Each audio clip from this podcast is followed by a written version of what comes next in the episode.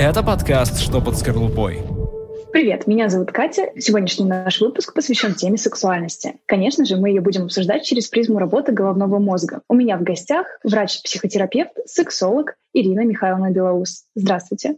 Здравствуйте, Екатерина. Мы опять записываем наш выпуск в дистанционном формате, но надеюсь, что это нам никак не помешает поговорить на эту тему. И хотелось бы вообще начать с определения, что такое сексуальность. Сексуальность человека это важно, да, что человека. Представляется совокупность э, факторов биологических, психофизиологических, душевных, эмоциональных, поведенческих, которые связаны с э, удовлетворением полового влечения и с его проявлением. То есть это такая сложная, сложная система всего того, что представляет собой человек в биологическом смысле, всего, чего он смог приобрести в процессе своего индивидуального развития и то, что принял еще и социум, то есть то, что еще транслируется социум культуры. А как вообще у человека возникает вот это вот, вот чувство, если я так поняла, что можно это называть чувством каким-то? Наверное, не совсем это верно прям чувством называть. Но если так психологическим языком, если говорить, э, то это не совсем чувство. Э, это скорее такая, ну, если говорить об индивидууме, да, вот э, сексуальности, вот конкретного, допустим, человека, то идет длительный процесс формирования человека. Начинается он, ну, безусловно, внутриутробно, когда происходит закладка вообще всего организма, в том числе половых органов, головного мозга. Определенным образом он созревает, он подвергается воздействию гормональных факторов, и это потом влияет на сексуальность. Это такая биологическая основа этой сексуальности. Если правильно сформировался пол, произошла дифференцировка мозга, то рождается человек. Ну, в большинстве случаев это вот э, в норме так все детки рождаются, то есть какие-то отклонения, они уже ну, случается еще вот не так часто на этом этапе. Дальше человек попадает в среду. Прежде всего свою семью, которая является носителем каких-то культурных уже эм, особенностей, каких-то установок. И он начинает контактировать с этим миром. Вот здесь то, что он получил, начинает формироваться, но определенным образом. То есть что-то в процессе взаимодействия с эм, вот, первыми людьми начинает усиливаться, что-то не развивается, да, или так немножечко как бы входит на второй план. Буквально от таких моментов, когда мама берет своего грудного ребенка, она его, например, целует, ласкает, да, и в этот момент те области, которые больше всего получают вот каких-то тактильных ощущений, они уже начинают формироваться как более чувствительные, они потом становятся эрогенными зонами этого человека. И получается, что, допустим, ребенок, который получил мало контакта, который получил мало э, ласки, вот недостаток этого взаимодействия, у него недостаточно было стимула для того, чтобы развилась чувствительность рецепторов. Вообще эти рецепторы, можно сказать, усилились как-то в этом поле. А для него это уже база. Плюс то, какие он отклики получает от взаимодействия с родителями. Это влияет на вообще восприятие ну, и формирование системы отношений, что потом тоже будет важно для его отношений с сексуальным партнером. Вот начиная с таких вещей, и дальше а, мы уже будем говорить о том, что психосексуальное развитие идет три этапа таких крупных этапов. Это формирование половой идентичности, это этап формирования полуролевого поведения и этап формирования психосексуальных ориентаций. Вот если так структурировать, то все развитие укладывается примерно вот в эти периоды. То есть, получается, мозг играет почти самую главную роль в формировании сексуальности человека. Закладывает эти биологические процессы, и от того, как в детстве, получается, с ребенком обращались, зависит его дальнейшая жизнь в этом плане. Правильно ли я поняла? Да, то есть э, биологически, ну, как бы не, совсем, не всегда, не, не по всем можем повлиять на его формирование, да, но вот что с этим будет, да, вот эта среда и дальше воспитание, они играют очень большую роль. Конечно, какие-то, если говорить вообще вот о нормальном нормальном развитии и потом о нарушении развития, то такие ядерные формы нарушения развития, как, например, транссексуализм, как, э, то при таких, конечно, ситуациях нельзя сказать, что вот социум играет большую роль или какой-то вот психологический фактор. То есть здесь много заложено биологически тоже. То есть ядерные формы, они не ни коррекции, ни перевоспитанию, то все-таки они доминируют у человека. Вот. Mm-hmm. Но в основном, да, то есть это все-таки, э, если говорить вот о формировании и о том, какие структуры, конечно, обеспечивают все структуры мозга сексуальное функционирование, но в этом смысле кора, она является доминирующей, потому что если мы говорим об инстинкте, просто о том, что какие-то структуры обеспечивают э, нормальную возможность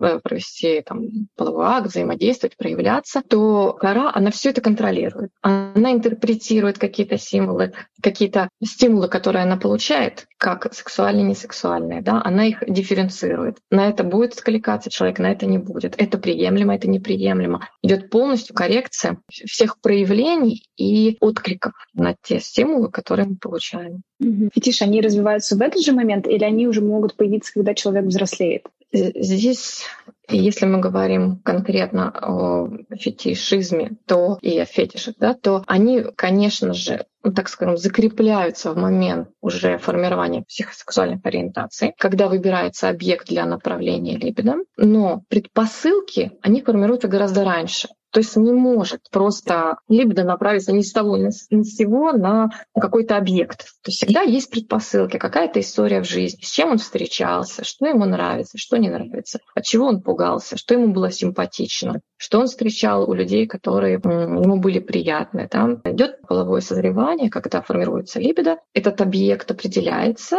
он закрепляется, и дальше отрабатывается в поведении. То есть уже закрепляется непосредственно с оргазмическим рефлексом, например, сцепляется. Сначала идет некоторая закладка базы, да, что вообще попадет вот из личной истории вот в сексуальность этого человека, и потом уже этот э, фетиш будет э, фигурировать. А вот я немного запуталась, а в чем получается тогда разница между сексуальностью и сексуальной ориентацией? И получается, сексуальная ориентация, она приобретенная ну, смотрите, сексуальность — это в целом совокупность всего, что несет с собой человек, что обеспечивает его сексуальность и связано с проявлением его сексуальности. А сексуальная ориентация — это просто характеристика человека. Это его характеристика, которая определенный период формируется обязательно.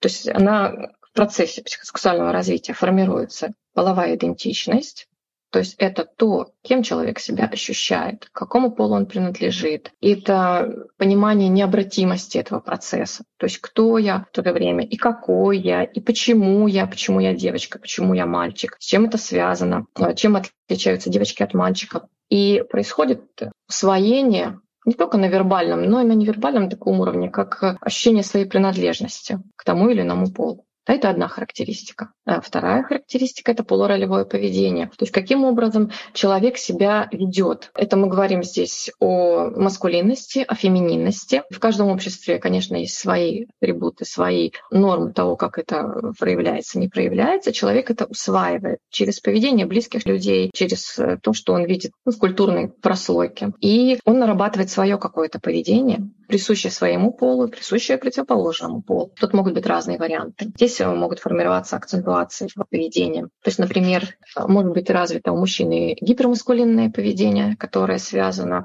с не просто очень такой выраженной мужественностью, да, так говорить, а с какой-то утрированной маскулинностью. То есть это может быть и какая-то грубость, и агрессивность, и нечувствительность при этом. А может быть э, фемининная акцентуация, когда мужчина. Вот в нашем обществе, например, я беру наши стереотипы, то есть не является активным, не является доминирующим, больше может быть ведомый, мягкий, спокойный, физически выбирающий ну, так скажем, не, может быть, э, то, что меньше мужчинам свойственно, да, то есть если мальчики, да, берем мальчики, которые там, э, дерутся, бегают, что-то вот делают, ломают, и как-то они очень активно познают мир, и в него пробуют э, там с ним конкурировать, например, да, там друг с другом конкурировать, то эти мальчики, например, они будут более спокойные, они будут играть в повара, они будут играть вместе с девочками. И профессии они приобретут, скажем так, какие-то специфические. Да? То есть это может быть шитье, это может быть что-то такое. Так у женщин, например, полуролевое поведение может э, сформироваться по маскулинному типу. То есть эта женщина активная, доминирующая, она будет часто конкурировать, она будет пытаться лидировать э, в отношениях, она будет э, упорно карьеру делать много примеров, пока я перечисляю, вы можете себе представить, да, как это проявляется в жизни. В одежде, опять-таки, какая одежда выбирается. Это если мы говорим о полуролевом поведении. Если мы говорим о психосексуальных ориентациях, то это характеристика отражает то, на что направлено э, сексуальное влечение этого человека, причем на что, на кого, не просто, например, на мужчину или на женщину, но говорим психосексуальная ориентация, то есть на каких мужчин, на каких женщин. Не все партнеры нам подходят, не все партнеры нас устраивают. Мы обращаем внимание на на внешность, на психологические особенности. А вот я знаю, что есть такая штука, как феромоны, и это вроде биохимический процесс человека. Все люди имеют свой запах, да? Каждого от нас как-то пахнет, и иногда нам не нравится запах другого человека. Я где-то читала исследование, что это специально вот у нас заложено в ДНК так, чтобы одинаковые генотипы людей не спаривались и не размножались. И, да, не сталкивались. И вот это правда или это все таки более сложный механизм сексуального влечения, чем вот ты сейчас описала? А, это можно назвать каким-то компонентом, да, вот обонятельный мозг получает эти стимулы, и то, о чем вы говорите, феромоны, то есть они анализируются даже не, неосознанно человеком на подкорковом уровне. Человек может не понимать, ну, может что-то что отталкивать, что-то не то. Вот, как, вот он не нравится, а нравится другой. Это, конечно, не, не, не определяет сексуальное влечение, и, но это как, какая-то только маленькая часть, на самом деле. Mm-hmm.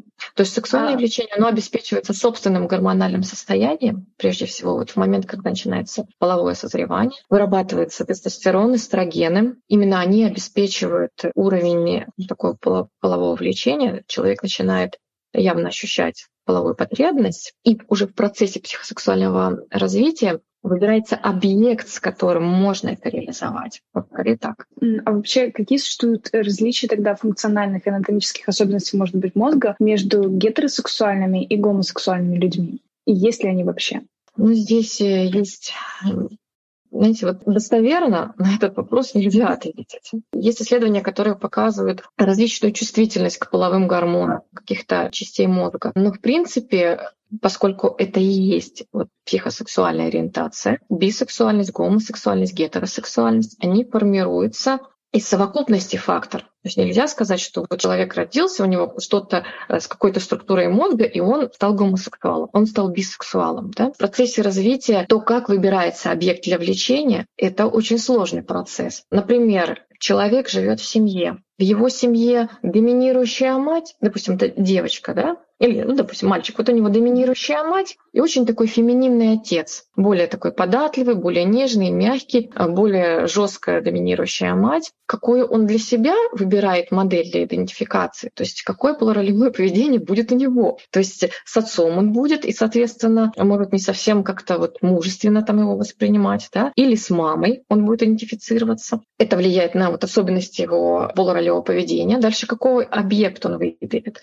По нормативной сексуальности мы говорим, что это гетеросексуальная направленность влечения. Должно быть его влечение направлено на женщину. Ну, например, психологические проблемы в отношениях с мамой, да, просто могут очень сильно отталкивать, повлиять на... Сначала это идет такое психологическое какое-то отвержение, протест, да, момент, когда формируется влечение, это накладывается, идет поиск другого объекта. И таким образом влечение может у любого человека иметь и какую-то гомосексуальную тенденцию, и разделиться таким образом э, на два объекта. И здесь будет бисексуальность. Но тут важно вот еще что сказать, что само половое влечение, оно тоже имеет э, три этапа развития и три как бы уровня проявления. Это платонический, эротический сексуальный. Берем там мужчина, на платоническом, на эротическом, на сексуальном уровне он может быть гетеросексуальным, то есть э, его влечение направлено на женщин, да? Но на платоническом или на эротическом то есть когда у него есть э, желание общаться, какая-то очень сильная симпатия, может быть, даже какие-то э, фантазии такие вот, ну, с легкой эротикой, да, гомосексуального, это не значит, что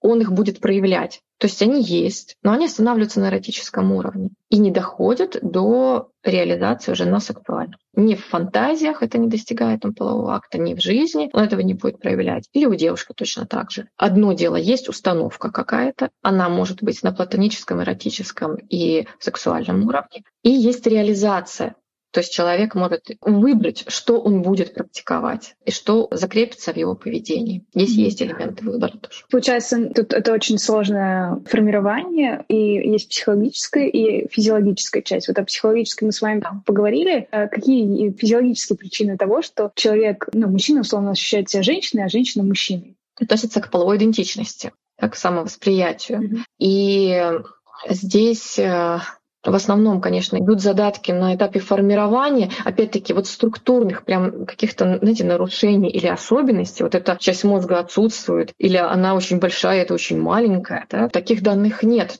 То есть есть функциональные какие-то вещи, то, как взаимодействуют какие-то центры, чувствительность к гормонам. Скорее, вот это больше определяет. И вот это самоощущение себя женщиной и мужчиной, то есть если мы говорим о транссексуализме, то это будет уже у ребенка проявляться, да, не у взрослого человека. То есть если человек там в 15 лет вдруг подумал, что так, наверное, я все таки вот э, мужчина, там не женщина, то это скорее говорит о, о том, что с ним что-то сейчас начало происходить. А скорее это какое-то психическое расстройство, которое может иметь вот такие бредовые какие-то проявления. Это то, что он будет описывать в структуре своего заболевания. И чаще, кстати, часто сочетает сочетается с какими-то психическими расстройствами, расстройством а, половой идентичности. Поэтому это проявляется уже в раннем детстве, когда ребенок очень настойчивый ни уговорами, ни там наказаниями, ни поощрениями он не готов смиряться с тем, что он мальчик или он девочка. То есть он просит называть его другим именем, он просит носить другую одежду, он может сам там себе подстричь волосы, там, выбирать игры, э, друзей и так далее. Если вот это в ядерной такой форме, не поддается коррекции. Этот человек уже живет э, уже с раннего детства. В более каких-то мягких вариантах он не будет протестовать, он не будет, ну, может быть, какая-то будет попытка сказать это родителям и кому-то из окружающих. Если это не найдет отклика, то в более таких краевых вариантах этот человек скорее будет это умалчивать, он будет формироваться дальше там, по своим каким-то этапам проходить. И как-то уже во взрослой жизни, возможно, он сможет как-то это корректировать. Возможно, он это примет, возможно, он будет э, это скрывать, но как-то выберет вот э, стиль, стиль одежды, работу, какого-то партнера, который подходит ему под эм, его особенности. Вот. Если мы говорим о ядерной форме, то эти люди будут очень явно протестовать, требовать признания прежде всего э, такого социального, то есть смены имени, получения паспорта, проведения операций, в том числе гормонально-заместительных, и операцию по смене пола. То есть, получается, какие-то вот особенности, которые проявились уже во взрослой жизни, это скорее психологическое заболевание, его можно вылечить или нет? Ну, я бы так сказала, что если человек ну, так, ощущает себя, заявляет себя представителем другого пола, да, то это очень э, серьезный момент. То есть это вещи, которые формируются очень рано. И для того, чтобы разобраться с этим, работают целые комиссии, которые включают врачей разных специальностей, в том числе там, психиатров, психотерапевтов, сексологов, э, урологов, гинекологов, и включают юристов и психологов. То есть идет э, очень такое длительное обследование, длительное ведение этих людей для того, чтобы разобраться с этой ситуацией.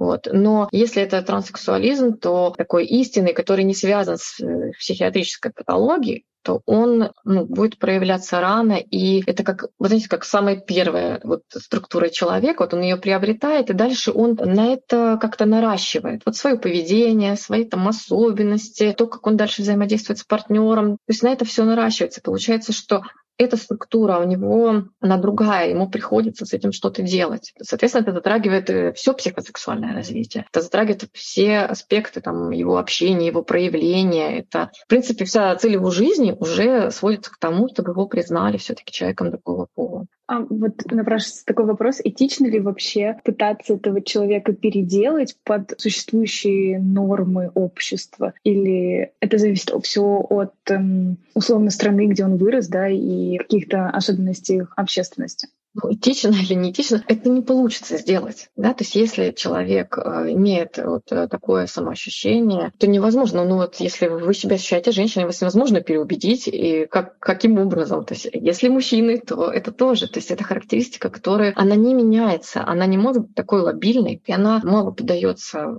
этой коррекции. Поэтому здесь скорее важно, чтобы то, о чем мы говорим, это, конечно, очень маленькая частота встречаемости. Это один на 100 тысяч случаев, один на 200 тысяч случаев. Да? И важно, чтобы такие люди все-таки могли какую-то приобрести, точнее, получить помощь да, и как-то сумели адаптироваться. Ведь то, на что вообще направлено наше взаимодействие, лечение, только на то, чтобы человек смог адаптироваться и проявлять себя. И то, с чем работает сексолог, это как раз-таки невозможность каким-то образом реализовать себя как представителя пола, невозможность построить отношения, невозможность там, конкретно даже в более узком смысле совершать половой акт, то есть какая-то сексуальная дисфункция. И само по себе или именно с этим партнером. То есть тогда мы смотрим на парную дисфункцию. Важно, чтобы человек смог адаптироваться. Раз мы уже заговорили вообще про психологические какие-то особенности, а какие бывают вообще нарушения сексуального поведения? Вот я вот знаю, что есть МКБ-10, это медицинский такой справочник, где собраны основные признанные болезни. И вот согласно ему, какие есть нарушения сексуального поведения? Ну, значит, МКБ-10 для того, чтобы понять, то есть там очень много разных диагнозов. Их можно точно так же поделить.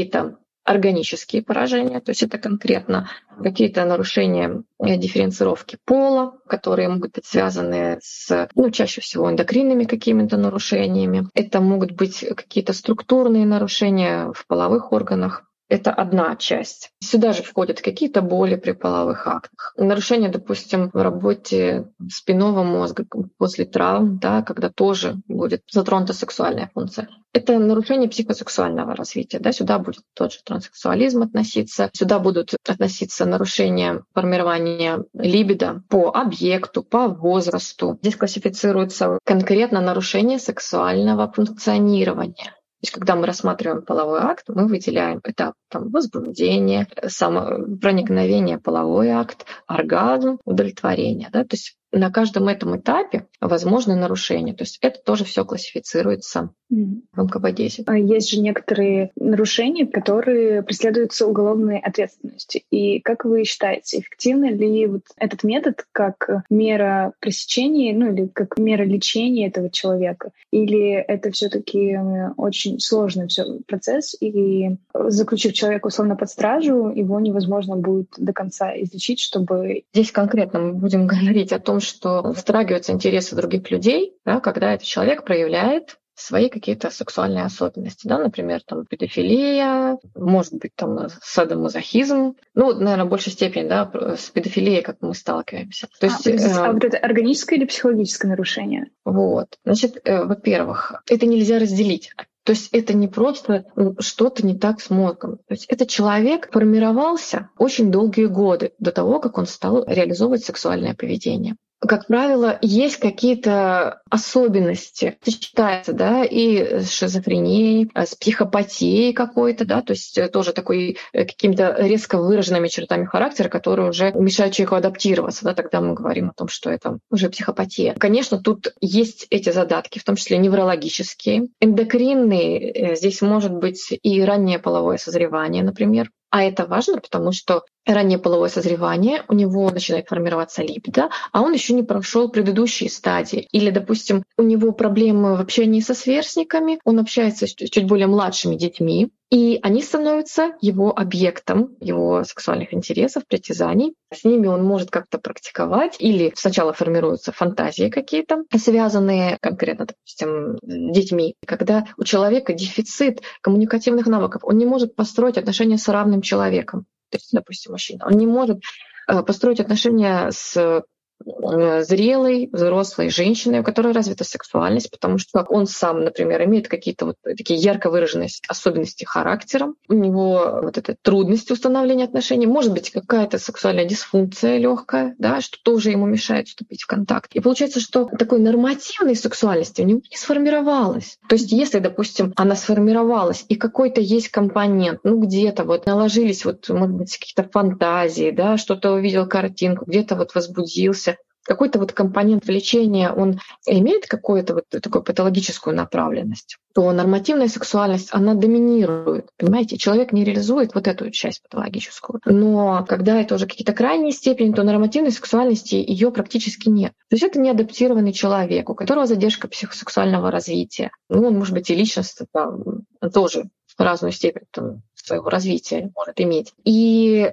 вот совокупность всего этого определяет то, как он себя ведет, с кем он себя проявляет и что он делает. Поэтому просто э, вылечить это значит полностью переформировать вот эти там 20 лет того, что с ним было. Да? А, это а помочь опыт, как-то ему. Да, он этот опыт никуда не девается. Плюс э, все фантазии, которые он наработал, они наверняка накладываются на оргазмический рефлекс, то есть они усиливаются, они поддерживают возбуждение, да? а с оргазмом ничего другого у него не связано, только этот компонент. И получается, что эта патологическая часть, она все больше развивается, развивается, потом он начинает проявляться. То есть просто взять это и куда-то деть невозможно. Да, конечно, есть какие-то уже преступные действия, растления. Тут важно тоже понимать, что они не происходят каким-то каким тоже неожиданным образом. Часто педофилы выбирают детей с уже ранним психосексуальным развитием, с ранним половым созреванием. Это видно. То есть у этих детей уже есть какой-то интерес. Это часто такое вот общение, просвещение. Это не всегда даже половой акт. Да? Это может быть какая-то близость, это может быть песенка, и это может длиться годами. Вот. И важно, что, ну, вот насколько я знаю, что в некоторых странах, если выявляется человек, у которого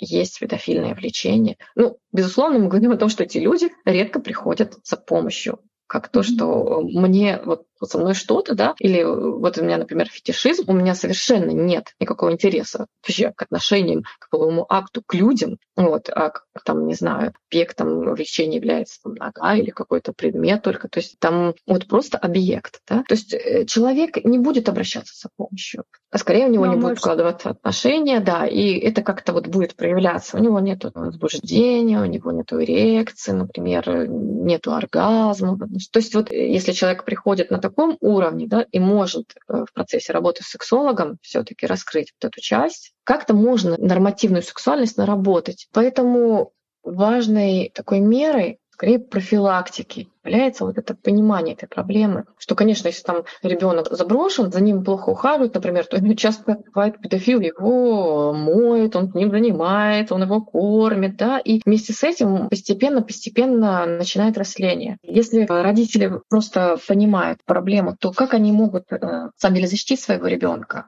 Тут необходимо знать, что ну, мы не можем как-то да, включить какие-то такие, знаете, встречи э, в лифте, например, хотя, ну, если ребенок там уже, может быть, даже подросткового возраста, да, э, как-то его, его могут там потрогать или что-то сказать, и это западет как-то в душу, это запомнится, это будет вызывать переживания, и потом повлияет на его тоже психосексуальное развитие и встроится как-то в его сексуальность то основная мера профилактики — это все таки присматривание за детьми. Часто жертвами педофилов становятся дети друзей, знакомых, родственников, да, которые так или иначе остаются с ними наедине или имеют какое-то близкое общение. Намного чаще, чем какие-то случаи вот, встречи с совершенно незнакомым человеком.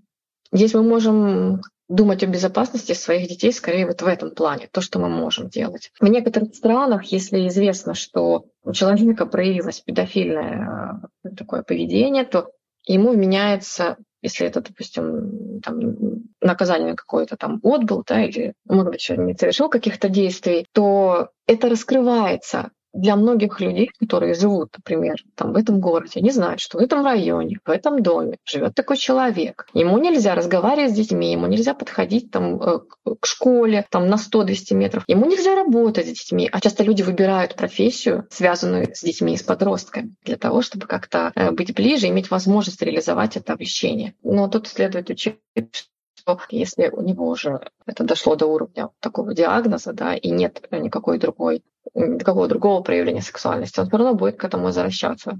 Наверное, лишение свободы, то, что может как-то в дальнейшем оградить других людей, как-то ему вменить наказание. А как вообще помочь таким людям? Ведь они же тоже чьи-то дети, и как родители заметить, что вот у их ребенка есть предпосылки к такому нарушению, и не только про педофилию, но и про другие какие-то особенности, которые потом могут караться уголовной ответственностью. Чтобы, ну, все же хотят э, счастья своим родным, близким. И вот, возможно, есть какие-то маячки, которые вот если заметить, то можно там, не знаю, своему психологу, или это не избежать? А, ну, вопрос в том, что, э, скорее всего, сам ребенок не раскроет, не будет рассказывать это. такой э, объект его внутренней жизни. Что могут родители делать? Прежде всего, смотреть, слушать, как проявляется ребенок. То есть, если мы говорим все-таки там о каком не таком частом явлении, как транссексуализм, если ребенок высказывает какие-то идеи, внимательно к этому отнестись, да, там, расспросить. И, может быть, в случае сразу сходить на консультацию со специалистом. Ну, для начала это может быть детский психолог, если что, там можно будет дальше найти специалиста. Обратить внимание на то, как ребенок проявляется в плане вот э, полуролевого своего поведения, одежда, игры. Причем тут важно не то, допустим, мальчик играет дочки матери. Важно, кем он там является, какие роли он выбирает. То есть если он папа, это отлично. Если он мама, то это уже немного странно. На этом этапе тоже можно обратиться. Сейчас, э, кстати, вот, э, ну, вот эти полуролевые стереотипы, гендерные, они стираются в нашем обществе тоже. Получается, что как-то есть такое смешение, но все-таки важно некоторое такое вот э, разграничение проводить для ребенка. Да? И важно то, что мы транслируем. Если у него не налажена коммуникация, если он не общается со сверстниками, если он очень замкнут, наверное, вот эти признаки прежде всего должны насторожить родителей. Родители часто, допустим, пугаются того, что ребенок мастурбирует, они это, например, увидели, да, и, например, этому ребенку три года. Что делать в этой ситуации? Скорее всего, ребенок находится в тяжелом эмоциональном состоянии, в тревожном, что-то происходит, возможно, в семье, возможно, это развод, конфликты, какие-то еще ситуации. Он может даже об этом не знать, он просто считывает э, состояние близких людей, и таким образом он пытается снять это напряжение. И это тогда просто симптом, то есть это некоторое такое проявление того, что происходит ну, в психологическом смысле. Это не сексуальное такое действие. То есть он фактически как физическими прикосновениями себя обнимает, успокаивает, пытается снять напряжение с тела. Тогда здесь э, необходимо, может быть, даже не столько поход к детскому психологу, но и к семейному. Возможно, что-то происходит э, в семье в отношениях у родителей, на что важно обращать внимание. Если ребенку 11 лет или, допустим, 13, и вдруг родитель как-то узнает о мастурбации, ну, это естественно. В принципе, родитель может быть, только косвенно может понять в нормальном случае, да, если там он открывает дверь без спроса, заходит в комнату, то есть это уже говорит о том, что отношения нарушены. Такого не должно происходить. Такие какие-то вещи, которые беспокоят родителей. В принципе, смотреть на общее развитие ребенка, на то, с кем он общается, то, есть ли у него друзья, на то, как он проявляется, может быть, о чем мечтает. Такие вещи, они как будто просто психологические, но на эту базу будет накладываться уже и сексуальность проявления, сексуальные предпочтения. Да, еще такой момент, кстати, вот важный, что часто родители избегают вообще какого-то сексуального образования очень часто, когда э, родители, знаете, не то, что там не дают понимания о том, что нормально, что ненормально, почему твое тело так функционирует, почему ты это испытываешь, например, да, эмоции, какие-то телесные ощущения, чувства. Родители могут не сообщать, что такое месячные, как они начинаются. И дети узнают это там, от подруг, возможно, из каких-то книг, ну, которые тоже подсовывают родители, так э, подкладывают, чтобы каким-то образом передать информацию. То есть часто родители не могут э, провести какое-то ну, элементарное, простое обучение. Кто ты, как ты, как ты функционируешь, что нормально, что ненормально. И это тоже влияет на восприятие себя, восприятие своего тела, на интерпретацию того поведения и своих проявлений. Нормально это, ненормально. То есть вот эти все вещи, они блокируют э, проявление человека, они блокируют его поведение, они блокируют взаимодействие с партнерами, в том числе с сексуальными партнерами. И эти вещи должны происходить э, своевременно. В три года ребенок должен знать, почему мальчики это мальчики, девочки это девочки. Дальше, как э, ухаживать, как общаться,